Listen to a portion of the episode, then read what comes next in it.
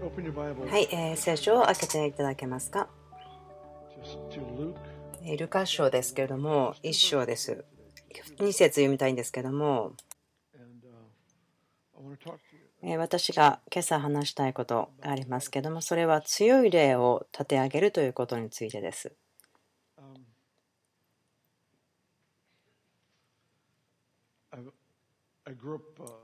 私がまあ、若い時からビートルズのファンだったんですけどもで今その iTunes に音楽が来たので多く喜んでる人がいると思うんですけども、まあ、彼らはある時代を表してると思うんです。まあその時に気がついたことなんですけども彼らの歌詞が彼らが始めた時には例えば私はあなたの手をつなぎたいとかその肉体体というところから来てそしてそこの魂そして霊というふうにやってきているんですね。私が話すつもりがないのはその音楽のスタイルとかに対してこう攻撃するような説教をするつもりでなくてその敵が働いてると思うことはこの肉体的な願い欲望ということに対して私たちがフォーカスを置いてしまう。その感情また知性の必要。それが神の霊ということに対してその対抗してしまうということ。神様は霊から魂へ、そして体にというふうに導いて働きをします。聖霊なる神というのは、申請した人の霊の中に住んでいます。そしてこの中にいる方で個人的な関係をイエス・キリストと持っているというのは、それは精霊がいるからです。体にいるだけではなくて、精霊はあなたの霊の中に住み、そしてそれで交わりをしています。それによって完全な交わりがあります。あなたの霊は、あなたの魂に働き、知性に働き、あなたの意志に働き、感情に働き、パウロが言っていること、そのそれは肉なるクリスチャンということ、肉的なクリスチャンということ、それはクリスチャンではあるけれども、でも霊が弱く、そしてこの感情とか、またはその知識、またはその体が欲するものということが強い。そしてそれらが精霊によって導かれたりインスパイアされることがないということ。何か感情、クレイジーなアイディア、何かそういったこと、また体の欲求に対して導かれて生きてしまう。でも神の計画、また私に対する要求の外にあるものによって導かれてしまうんですね。まあ、例えばですね、そのある教えがあります。それは、その神は罰するものであって、喜びを取り去ってしまうというようなもの。私、すごくそういうのがっかりしますね。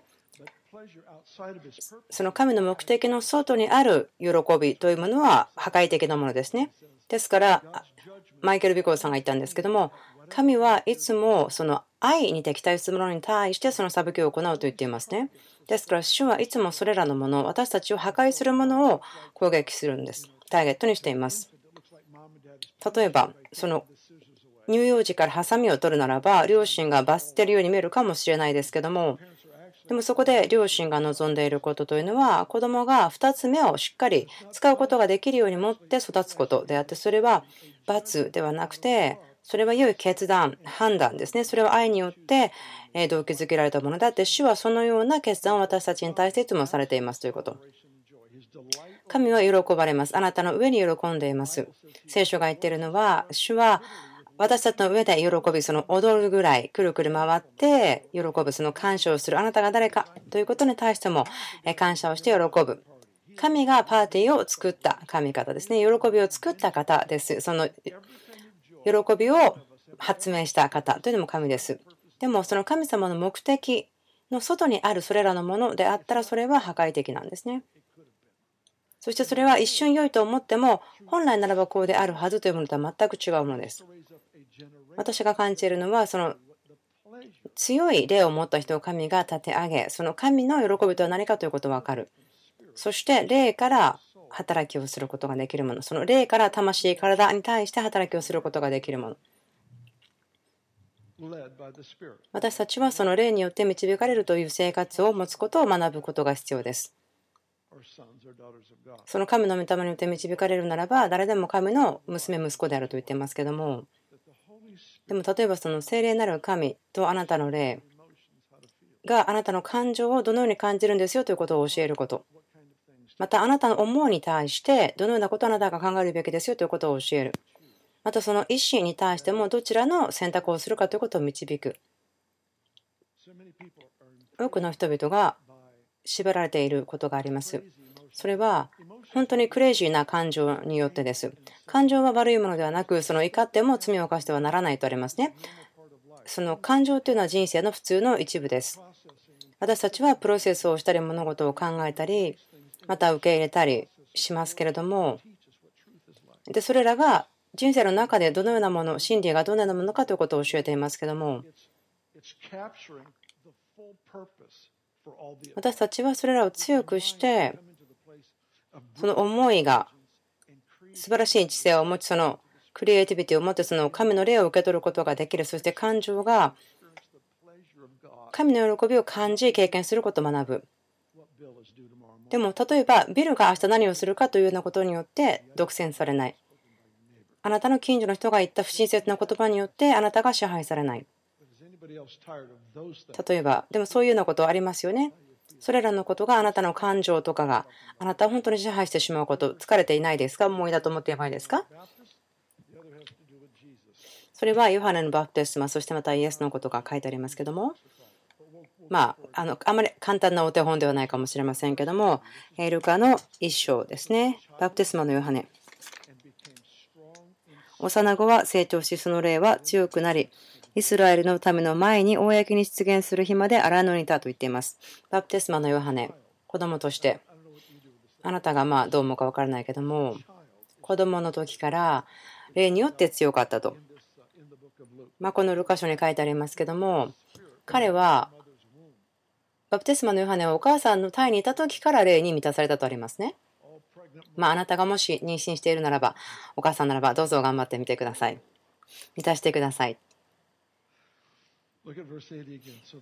はい、80節さて、幼子は成長し、その霊は強くなり、その霊は強くなり、と書いてあります。強くなっていったと書いてあります。イスラエルのための前に公に出現する日まで荒野にいたとあります。2章の40節ですね。イエスのことです。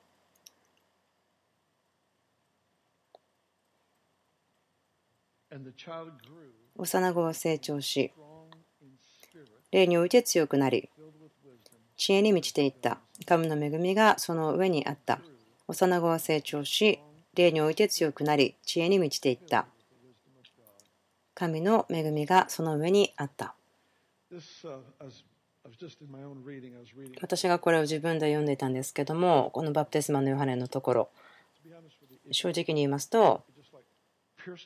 私の心が刺された感じがしたんですね。少し立ち止まってみたその強い霊というところ。私たちに語っていると思うことは、その強い霊を持つということ。バプテスマのヨハネ、そしてイエス、2人とも、その2人がそれぞれ公の生涯、そのイスラエルの前に現れる前だったと思うんですけども、大体ま30歳前後でした。ですから、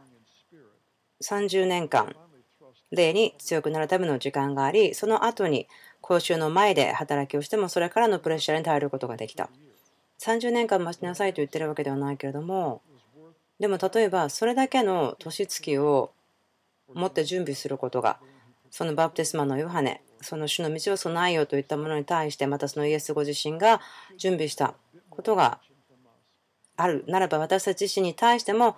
私たちがその霊において強くなるということの優先順位がもっと必要とされるのではないかなと思います。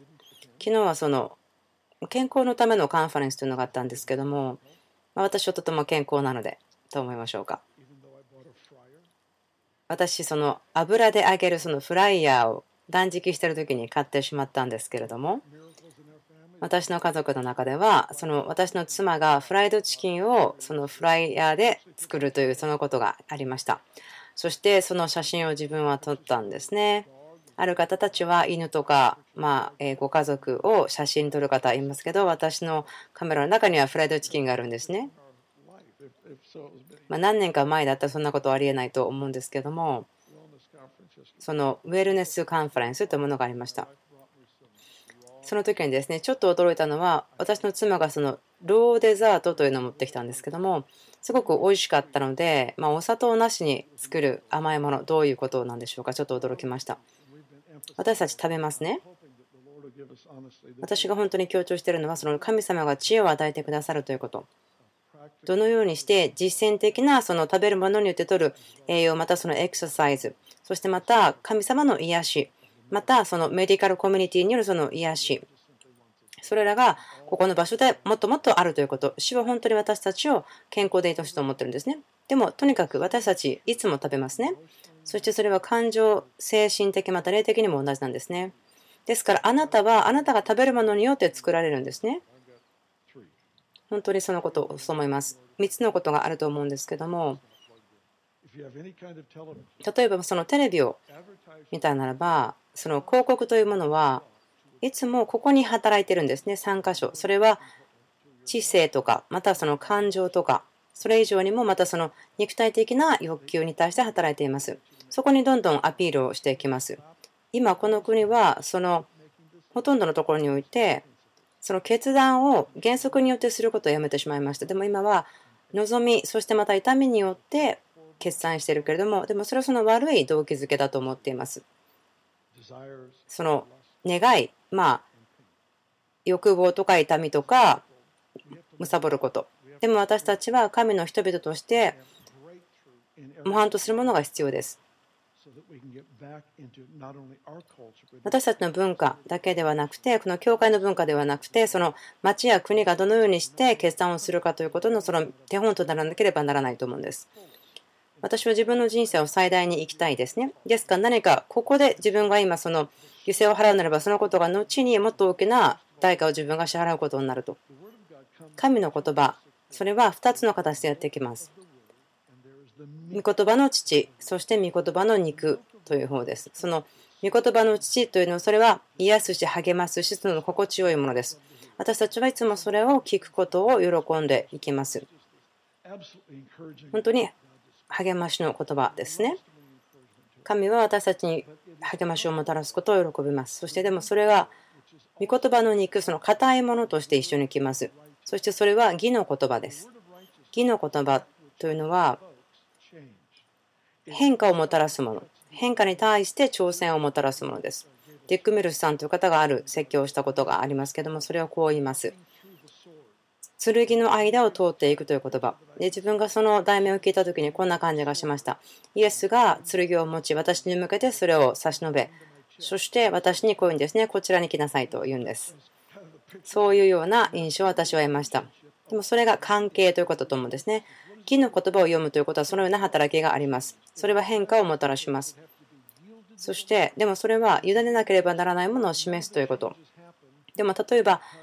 変化が何も起こらないとします。でも例えばそれをすることができない。でも変化が起こらないことの理由の一つは、あなたがそのことを望まないからということがあります。必要な変化をもたらすことはできる。でもまずそれをするためには、望むこと、はいということを委ねることが必要だということがあります。例えば、この言葉私見ましたとか、この考え方あなたを喜ばせていない。あなたが幸せではない。この思いを持つこと。私の喜びとあなたとあることに対しても。ですから、それらのこととあなたが示してくださいと言って告白することがある。この2つの現実ですね、私たちとこの言葉の関係、御言葉を私たちがどのように用いるか、そのことが必要だと思います。あなたがどのようにしていきたいかということを自分で決めるべきですね。これは強制されるものではないですね。毎日ですけれども選択することが必要です。自然においては食事しないことによってお腹空きますけれどもでも例においては食べることによってまた空腹がやってきます。もしあなたが上にかけているならば私ここシリアスですけども例えば祈りという話をしましょうか、ま経済であっても。例えば聖書的な教えが書いてる本を読み始めていきますね。読むことによってそのあなたは神様との経験をその部分においてしたいという強い望みを持つでしょう。その神様の約束とその義の言葉、その両方必要です。アメンですか？両方必要ですね。神の約束だけっていうのはそのフレーキーというふうになってしまいますね。そして義の言葉だけならば、その硬くて宗教的なものになってしまうでしょう。なんかこう宗教的な硬い人たちになってしまうでしょう。はい、2つ目ですけども、言葉をしっかり食べてください。その強い例になるにはしっかりと食べるということ、そしてまた祈りということですけども、時間ということで測らないでください。しかし、神と会うこと、臨在によって何があなたにとって起こるか。ということで測ってください。また、あなたがその祈ったことによってどのようにしてこう心が動いたかということによって考えてください。例えば、どれだけあなたは祈りますか？ジャック・ヘフォードさんはこう言ってます。あの神が様があなたの心を温めるまでそこにいなさいと言ってます。祈りというのはその素晴らしい交わりの時です。私、ある時は何年か前ですけども、すごく内省的になった時期がありました。本当に深く自分のことを反省して、またその内省的になると、その励まされるということはあるんでしょうかと。私はあまりその励まされたわけではなくて、ああ、こんなことが分かってしまった。ああ、なんかこのことがあったんだ。こんなことがあったんだ。あんまりこうネガティブな感じになってしまいました。わかりますか？そういうふうになるんですね。どんどんどんどんその自分のことを深く内省的にしてしまうとそうなってしまうんです。私、そのような習慣、またをこうライフスタイルとして作ってしまったんです。でもその理由は、主の前に清く正しくありたいという望みがとても強くあったからだったんです。敵はその望みを止めることができなかったので、敵は私をその内省的、自分の内側を見るものとしたですね。でもある時気がつきました。これは効果がない。何年も何年もやってるけども、同じような愚かなことばかり繰り返し、経験を繰り返し、でもこれは全然効果がないということが分かった。で、主の前にやってきて、私はこう言ったんです。でも自分のこと見るのやめますと。私が調子がいいなと思っているシーズンは、あなたに使えることを喜び、また自分の細かいことをあまり気にしない時です。その資格がいるわけではないですと。私が良くない、調子が悪いと思う時は自分のことを見すぎる時ですと。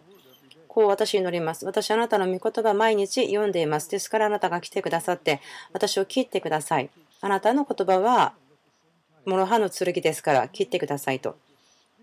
そしてそれをする時によって神は語り、そして心の問題に触れてくれることを本当に驚きます。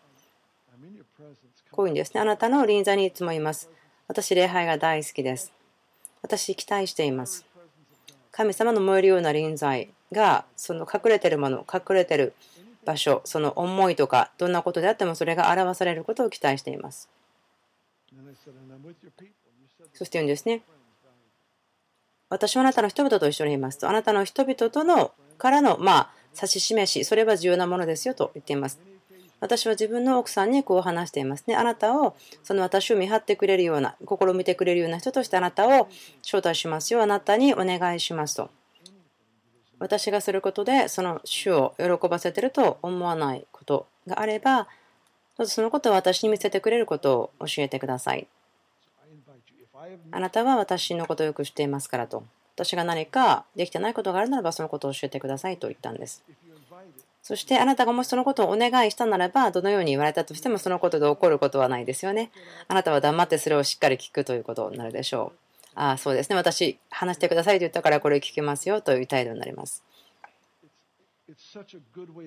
本当に素晴らしいライフスタイルだと思ってます。これはその祈りという課題ですけども、それ、礼拝の中で神と出会い、そしてお願いをすることがあります。その祈りというのは神と出会う場所。そしてそれは望みが変えられる時です。何年も前ですけども、えー、と彼が自分のおじさんですけどもこんな話をしてくれました。生徒さんに言ったんですね。億万長者になりたい人。じゃあ今日これから家に帰ってそのことを祈ってください。じゃあ続き明日話しましょうと言った。で次の日に聞いたらで同じ質問しました。2人ぐらいしか手を挙げなかったんですね。で、その方は結局とてもよく成功しているそうですけども、ポイントはあなたが望むこと、あなたが祈るとき、例えば、ケアをしない祈りは誰でもすることができると思うんですけども神の臨在の前に立って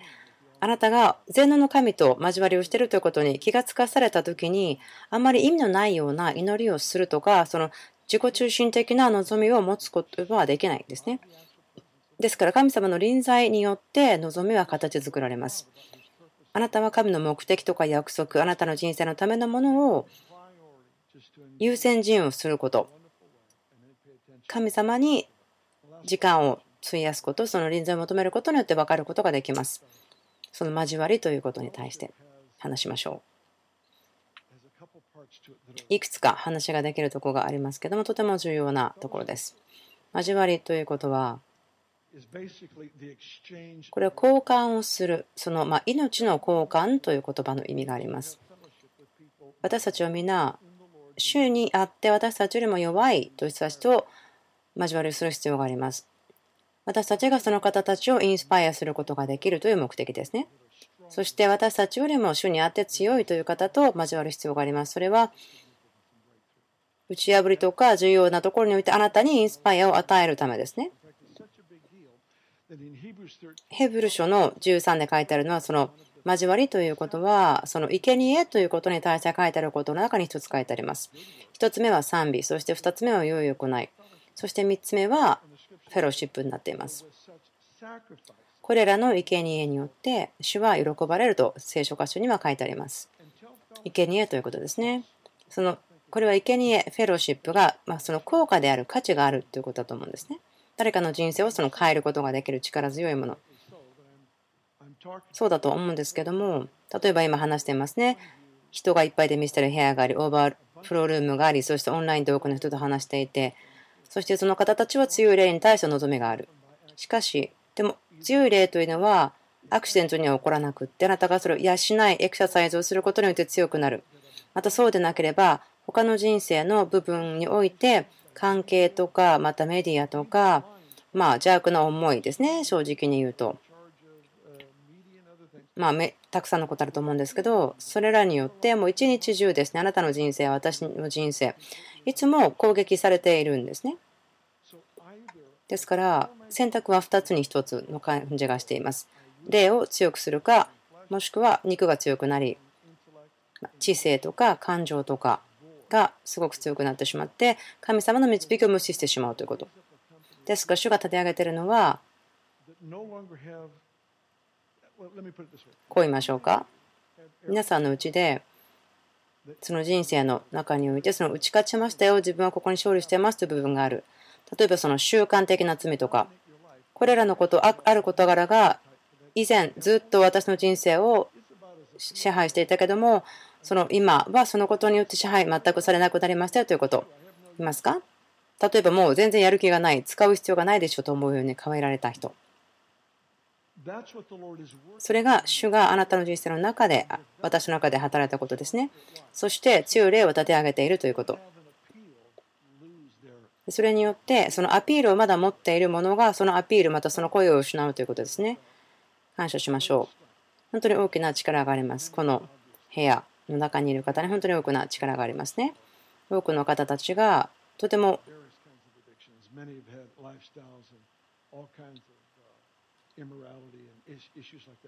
いろんなことがありますけども人生の中で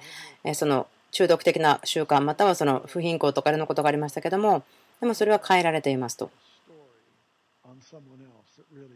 でも例えばそのアピールということが例えば人の話をしてそれがゴシップだったりまたはその批判的になることまたはその嫉妬をするやきもちをやることかもしれないでも時々には何かそこに宗教的な使い方を用いて自分を正しいということがするかもしれないけどもでもそれらのことをするということはあなたの本当のアイデンティティを食べてしまうようなものですね。それらの生き方、考え方、パターン、リアクション。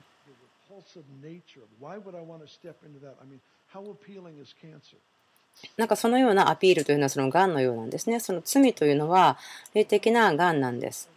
それによって食べてしまうんですね。その強い霊がすることというのは、その人がそれらのことを見たときに、鍵がありますけども、聖書こう言ってます。人の霊は主の明かりであると。人の霊です。人、男性、女性の霊は主の明かりである。そして主はその明かりを輝かせ、その人の中に輝かせ、隠れたものを明らかにするということです。霊において強くない人というのは、人生をいろんな隠れた骸骨や、まあ、あなた気が付いてないかもしれないけれども、現れていないもの、そのプレッシャーが来るまで現れないようなもの、でも良くないもの、あなたが目が見えなくなってしまうもの、その嫌がらせをされている場所とか、本当に大きな岩となってしまっているところ、もう全部大丈夫ですよと思ってしまっているところ、以前はこのようなことがありました。肩を怪我したんですけど、全然治らなかったんです。何かその怪我の仕方によって、まあ後で医者が説明してくださったんですけども、何か肩の骨のところが信号が動かなくなってしまった。肩が痛めてしまったためにその動かなくなってしまった。肩を守るためにそれが動かなくなってしまったということです。その怪我のゆえに機能しない人たくさんいますね。その普通に人生の中歩いていきますけどもでも例えばあるような状況に入った時に急にその方はファンクションすることができない。なぜでしょうかと。それは神の明かり、強い人の霊、それは人の中を見ることができる。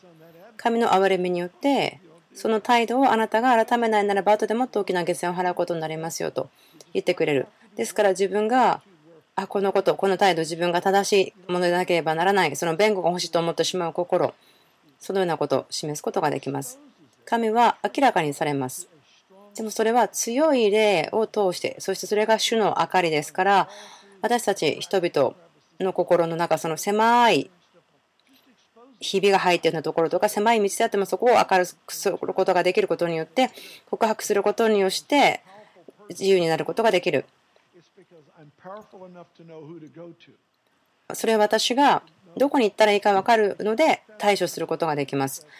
告白することができます。そして神が私が告白するならば神は私がそこを歩くことができてそしてそこでそのアピールが力を失うということですね。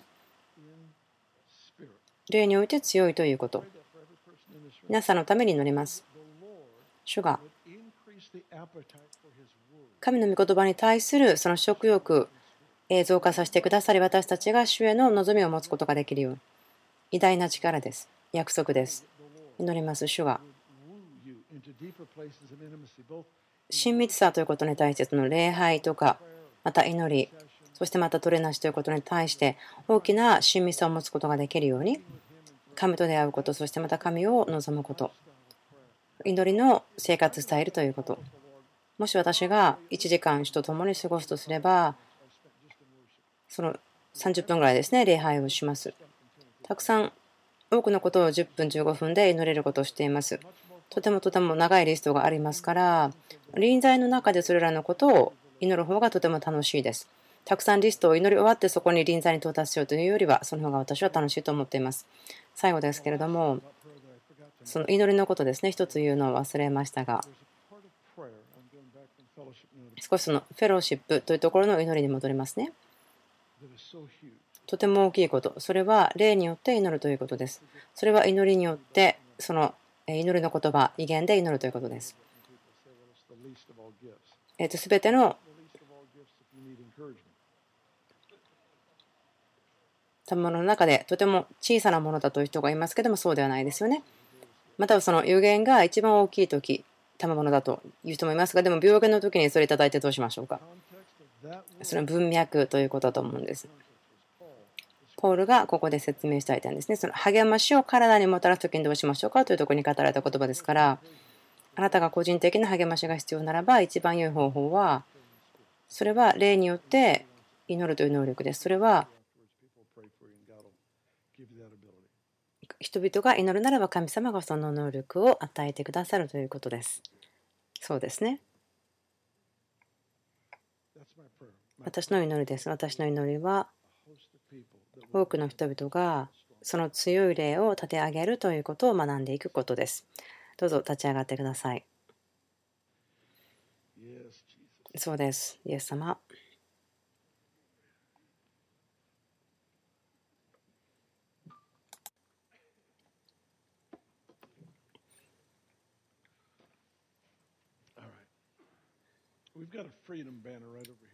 私たちはそのフリーダムバーナーが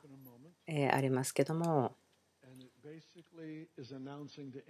ここでまアナウンスされることはそのどのような自由か。それは関係なくどのような例えば20年間あなたが人と共に歩いていて何かのことから自由が欲しい。また今日教会に来たのは人生で初めてですという方でイエス様を受け入れたい。そのような方はどうぞそちらに行ってください。多くの人が来てそのミニストリーチームの方たち今日たくさん前に来ていただきますけどもえこの方たち祈りますね。奇跡が人々の人生の中に起こります。癒しがありますし、奇跡がありますし、解放がありますし、その良いものですね。そしてオーバーフロールームの方たちであってもどうぞ今こちらに来てください。あなた方に使えることを喜んでいます。今私たち一緒に祈りたいことがあります。その誰かあなたの隣にいる方ですね、祈ってみてください。シンプルな祈りですけども、その方たちとまパートナーシップということで祈ってください。こう言いましょう。彼らの霊的な人をその強めること、今までなかったようなものが与えられるように、